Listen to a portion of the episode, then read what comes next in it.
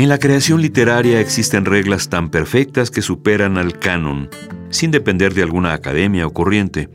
Son atemporales y se sostienen solas, casi por sentido común. Para escribir hay que leer. Hay que escribir siempre a pesar de todo. Solo se puede escribir de lo que se conoce. Eso incluye sentimientos. Ningún título o premio te hace escritor. Solo escribir lo hará.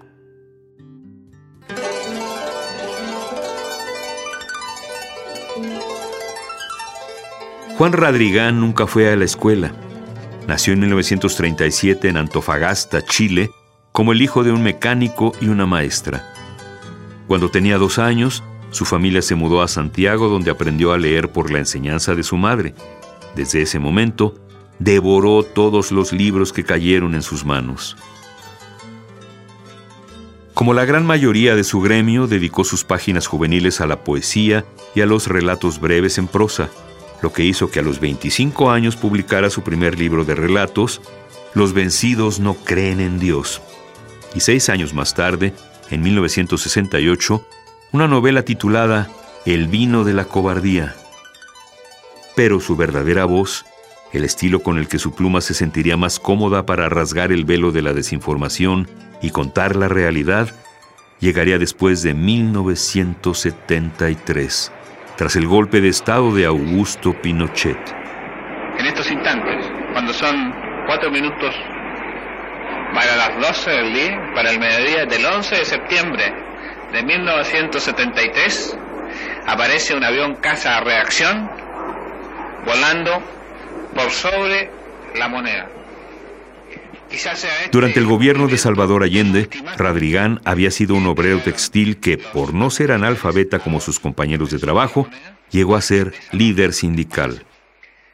A la llegada de la dictadura militar, la represión impidió que los obreros se organizaran. Dejó de haber sindicatos y libertad de expresión.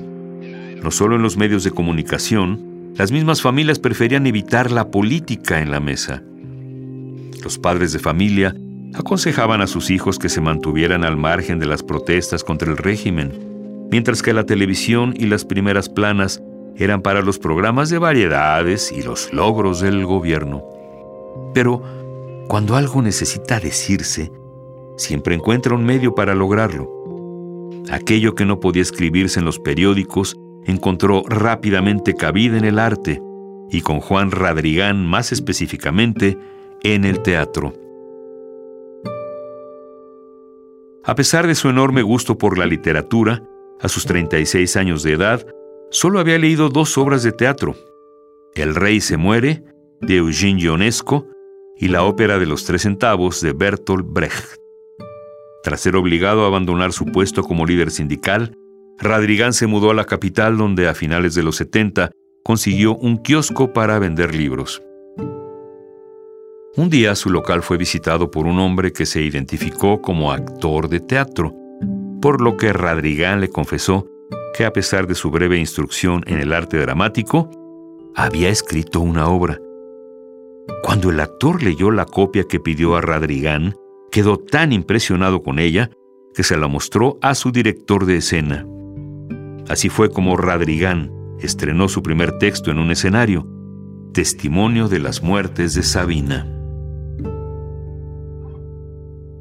Grandes teatros y escenarios populares, grupos escolares y compañías callejeras.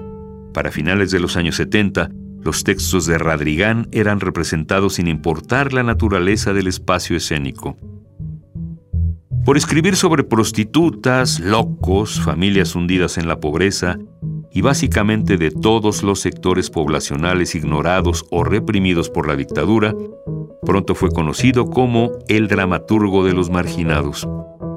Su lenguaje era el justo y necesario para llamar la atención, feo, inmoral, agresivo, directo, en una palabra, real. De ese modo conseguía decir lo que a tantos se les había impedido. Demostró que la pluma es más poderosa que la espada cuando su arte y su trabajo sobrevivieron a la dictadura. Sin haber tenido ningunos estudios, llegó a dar clases y talleres de escritura donde aseguraba que escribir no es difícil, mientras quien escriba tenga algo que decir. A pesar del oasis cultural que su teatro representó durante la dictadura, Radrigán era antipolítico. No escribía sobre pobreza, escribía la pobreza. No existían buenos o malos para él. Sus textos no eran panfletarios, eran la realidad. Quizá por eso fue de los pocos artistas que se mantuvo a raya de participar en el plebiscito que sacaría a Pinochet del poder. Y quizá fue eso lo que le permitió seguir escribiendo. De haber volcado toda su voluntad creativa contra Pinochet cuando éste salió del poder, ¿de qué otra cosa habría escrito? Prefirió volverse introspectivo y metafórico como Samuel Beckett y seguir escribiendo, fumando y escribiendo. Este rigor de escribir y fumar durante cuatro horas diarias continuas le hicieron llegar a 50 obras y a un cáncer de pulmón que terminó con su vida el pasado 16 de octubre de 2016. ¿Qué mejor homenaje para sí mismo que despedirse con las consecuencias de sus actos, ni buenos ni malos? Simplemente los actos de una vida que iniciaba en los sentidos, con todo lo que veía y oía y culminaba en la escritura de su entorno. Autores que el tiempo no borra. Indeleble. Indeleble.